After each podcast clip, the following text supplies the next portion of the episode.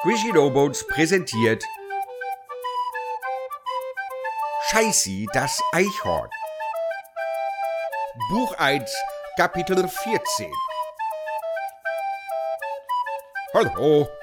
Nach einer adventlichen Pause kehren wir endlich nach Frankfurt zurück, wo in diesem 14. Kapitel Scheißi sich im Hinterzimmer einer schmierigen Kneipe der Prostituierten Koprofilie gegenüber sah, die gerade breitbeinig auf einem fleckigen und leicht klammen Bettlaken herumrakelte. Also gut, Süßer. Ich stehe zu deiner Verfügung. Du liegst? Was? ja, ja, ja. Also, wie willst du's? Wie will ich was? Naja, vaginal, oral, anal, nasal, egal. Willst du was spielen? Nee, ich steh nicht so auf Rollenspiele. Kenn ich nicht. Ich spiel gern Nusswurf. Nusswurf. Ja, spiel ich mit Pisskop immer. Ist das deine Frau? Wer? Pisskop. Nein, er ist mein Freund und ich bin sein Freund. Seid ihr beide irgendwie... Pisskop ist tot. Koprofilie wurde blass. Ach, scheiße, Schätzchen, das tut mir voll leid. Dann regte sich der unangenehme Verdacht, ob sie jetzt vielleicht doch einen wahnsinnigen Sexualmörder im Zimmer hatte. Äh, warum ist er tot? Er war nass. Was? Man hat ihn getrocknet, draußen am Baum, weil die Tür kaputt war. Und alles nur wegen Omas Getränkepackung. Jetzt ist Pisskop ein Hasenködel. Scheißi grinste sie glücklich an, weil er sich sicher war, einen unglaublich komplexen Sachverhalt auf so verständliche und präzise Weise ausgedrückt zu haben. Das Huhn war sich nicht ganz sicher, was das Biest in ihrem Zimmer von ihr wollte. Tatsächlich blickte sie so verstört rein, dass man an ihrem Gesicht abzulesen vermochte, dass sie gerade sämtliche Entscheidungen ihres Lebens hinterfragte. Ja, okay, sagte sie langsam resigniert und ungeduldig. Kommen wir zur Sache. Worauf stehst du so? Ich stehe auf. Scheiße sah nach unten. Was ist das? Äh, ein Teppich? Ich stehe auf einem Teppich. Ja. Äh, Also was ist jetzt? fragte Koprofilie genervt. Willst du mich jetzt ficken?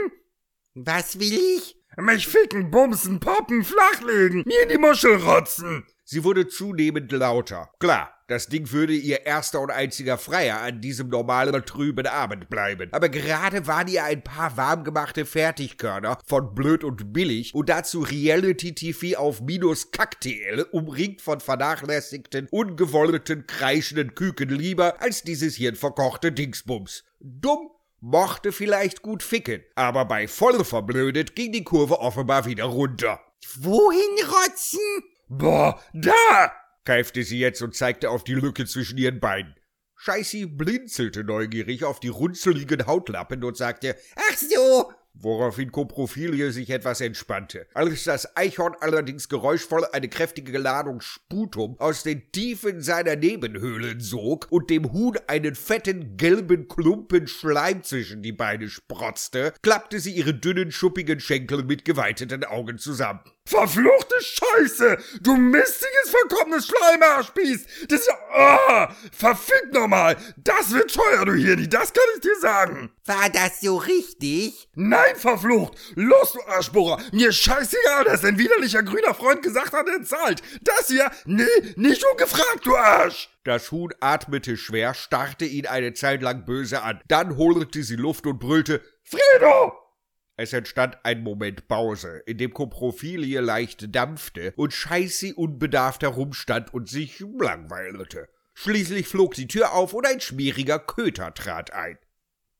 Fredo Cozzione, jüngster Sohn des Pate Don Cozzione, der Glücksspiele, Prostitution und einige andere größere Geschäfte in und um Frankfurt kontrollierte und das alles hinter einem Geschäft für Rizinusöle versteckte, war als Apfel, wie man so sagt, etwas weiter vom Stamm gefallen als seine Brüder. Er war der wurmstichige Apfel, das schwarze Schaf, eigentlich eher weichlich und sensibel als hart, unnachgiebig und geschäftstüchtig. Doch er war der Sohn des Don und hatte als solcher Anrecht auf einen ordentlichen Posten im Familiengeschäft. Damit er beschäftigt war, hatte Don Cozzione ihm die Kontrolle der Prostitution im Bahnhofsviertel übertragen. Eine undankbare Aufgabe, doch Fredo war froh, dass er nicht stattdessen im Haus seines Vaters für die Schläger und Killer der Familie Spaghetti kochen musste. Ah, ciao Coprofilia, meine Gute, sagte er mit aufgesetztem und ein wenig stereotyp rassistischem südländischen Akzent, den er sich vom bekannten Schauspieler Kotzbert die Niere abgeguckt hatte. Was kann ich für dich tun? Ärger mit diesem. Was ist das eigentlich hier? Der Spanner hat. Egal. Code Red, Fredo. Scheißi nickte eifrig. Code Dings bestätigte er, auch wenn er nicht wusste, dass dies das nicht wirklich sehr geheime Alarmsignal dafür war, dass sich ein Freier auf unerlaubte Weise an der Ware vergriffen hatte. Der hier Fredo betrachtete das Eichhorn missbilligend. Scheißi saß zufrieden lächelnd auf dem abgeranzten Teppich des Zimmers und winkte zu Fredo hinauf. Obwohl der Anblick eines Eichhorns etwas ist, das nun wirklich niemanden erfreut, erfüllte diese Begegnung Fredo mit einer gewissen Zufriedenheit. Er hatte sich immer als das unterste Glied in seiner Familie gesehen. Sein Vater gehörte zu den einflussreichsten Personen der Gegend, seine Brüder hatten alle bedeutende Positionen innerhalb der Organisation der Familie, nur er Fredo Cozzione war auf diesen stinkenden Außenposten abgeschoben, weil er nicht besonders helle und außerdem schwächlich war. Sogar die niedersten Gorillas waren besser angesehen als er. Also Gorillas jetzt natürlich nicht die äh, Primaten, sondern das ist mehr so, ihr wisst schon Bescheid. Es war nur seine Herkunft, die andere dazu brachte, ihn mit Respekt zu behandeln. Ein Verdienst seines Vaters, nicht sein eigener. Hier aber, als er dieses dreckige Ding auf dem Teppich hocken sah, wie es auf einer Falte im Fußbodenbelag herumrutschte, um das Jucken seiner Hämorrhoiden zu besänftigen, hier hatte er das befriedigende Gefühl, dass es doch noch Kreaturen auf diesem verkackten Planeten gab, die weiter unter ihm standen. Trotzdem gab es keinen Grund für irgendwelche Wohltätigkeitsbälle. Dieses Eichhorn hier hatte sich an einer Nutte vergriffen. Irgendwie. Normalerweise übergab er solche Fälle den beiden Schlägern, die unten in einem engen Kabuff vor einem mikroskopischen Schwarz-Weiß-Fernseher saßen und sich Volksmusik ansahen, weil diese kleinen Kisten nichts anderes empfangen. Ich regle das, Kapisch? Sagte er zu Koprofilie und winkte sie aus dem Zimmer. Die Prostituierte stand auf, schnappte sich ein Taschentuch von der brüchigen Kommode und wischte sich damit im Hinausgehen durch ihre gealterten Geschlechtsteile. Äh, was soll ich jetzt bloß mit dir machen? fragte Fredo das Eichhorn, schnappte sich einen wurmzerfressenen Stuhl und setzte sich verkehrt herum vor Scheiße darauf. Seine empfindliche Hundeschnauze zuckte nervös, als sie merkte, dass das Scheichhorn stank, als hätte es sich vor kurzem in Kotze gewälzt.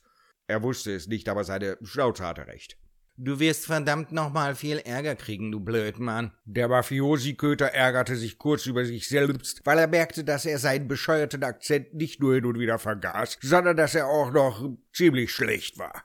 Was krieg ich? Ärger. Fein. Kann ich das essen? Kleiner, hör auf, dich über mich lustig zu machen, du Nasenpfeife, sonst bist du gleich die längste Zeit ein Eichhorn gewesen. Du hast wohl keine Ahnung, mit wem du dich hier eingelassen hast, wie?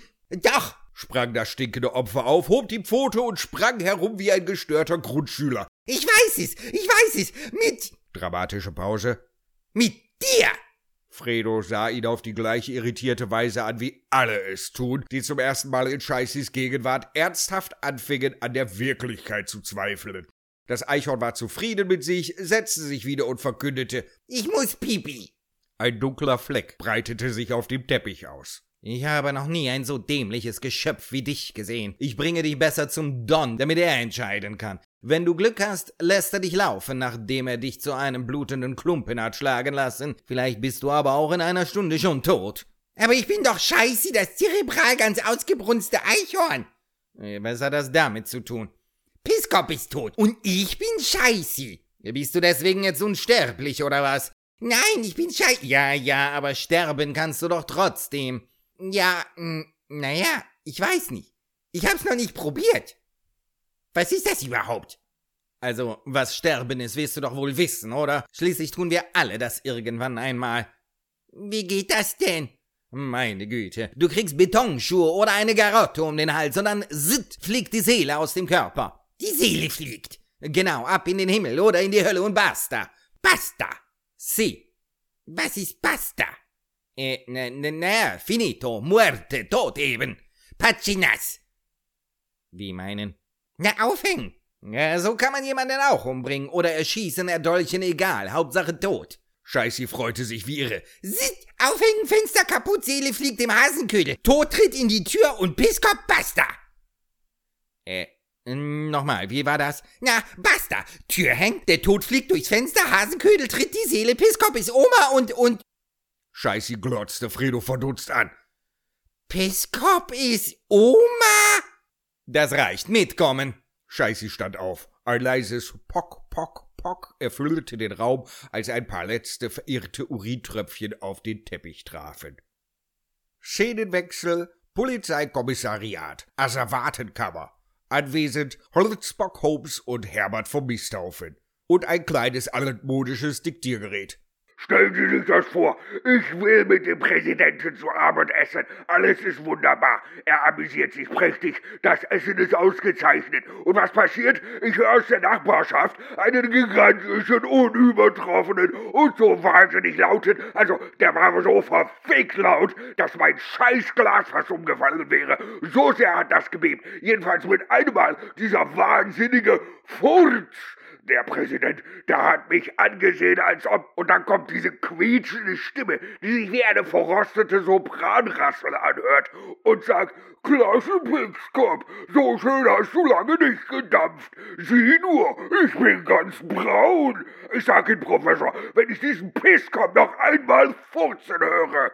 Die blecherne Stimme Pofix verhallte in dem kühlen Raum. Holzbock Holmes, Meister Schnüffler, Kommissar, Ermittler, Agent, Inspektor, Detektivsäcken, Polizeibeamter, blickte grimmig auf das kleine Diktiergerät hinunter, das diese Stimme soeben erzeugt hatte. Jetzt hielt er den Vorspulknopf gedrückt.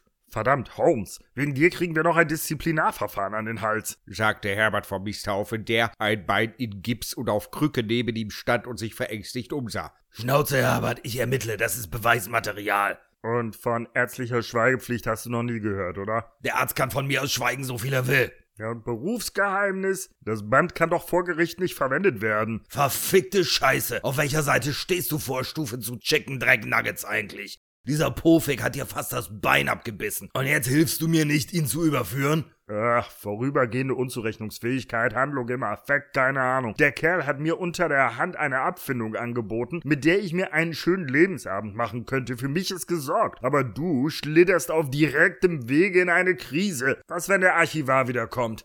Wer? Ja, der Typ, der hier den ganzen Kram verwaltet, der ist gleich wieder da. M Moment, ich will nur das hier noch hören. Das Diktiergerät begann wieder mit Pofix Stimme zu sprechen. Welch ein Augenblick. Diese schmierige Ratte sitzt auf dem Ast eines Baumes und singt irgendein Scheißlied vor sich hin. Mein Pupsloch ist ganz klebrig oder irgendwie sowas. Und er hört mich nicht kommen. und dann werfe ich ihm die Schlinge um den Hals und zieh zu. Oh, und nach diesen ganzen Demütigungen endlich seinen stinkenden Körper zu spüren, wie er sich im Todeskampf findet und der Lebensfunke langsam aus seinen fauligen Gliedern weicht. Welch ein erhebendes Gefühl das doch gewesen ist. Oh, großartig. Dann sprach die Stimme von Professor Schwanz. Und während Sie das getan haben, haben Sie dabei an Ihren Vater gedacht? Was hat mein Vater damit zu tun? Vater? Ich erzähle Ihnen was über meinen Vater.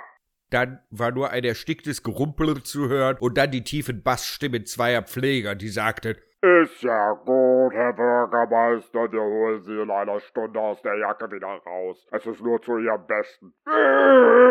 brüllte Pofik weiter. Warte nur, bis ich hier raus bin, dann bring ich euch alle um. Ich rotte diesen ganzen Planeten aus. Holmes spulte weiter und schaltete erneut die fiebrige Stimme des Bürgermeisters an. Ich habe einen Plan. Ich werde das große Verderben über die ganzen Idioten bringen, die mir geschadet haben. Ich habe da Beziehungen nach Frankfurt. Ha! Die werden sich alle noch wundern, was der alte Pofik auf Lager hat. Und Geld springt auch noch bei raus. Ich nenne es das reicht, lass uns gehen, sagte vom Misthaufen. Holmes steckte sich das Diktiergerät in die Tasche und wollte gehen. Herbert stockte kurz, lief dann aber hinter Holmes hinterher, der schnell den Raum verließ. Du nimmst das mit, bist du verrückt? Du sagtest selber, dass es als Beweismaterial vor Gericht wertlos ist. Was soll es also hier noch lange rumliegen? So, und jetzt unterhalten wir uns mit diesem Pofik. Und so hängen wir das Cliff bis ins neue Jahr hinein, obwohl wir dann betrachten können dürfen werden, wie es mit dem inzwischen in einer Einzelzelle sitzenden Bürgermeister Pofik weitergeht, wie sich das Blatt zu Holmes Gunsten zu wenden scheint, weil ein Geheimnis gelüftet wird und naja, es kommt auch noch ein schwieriger Anwalt drin vor. Also bis dahin, hallo.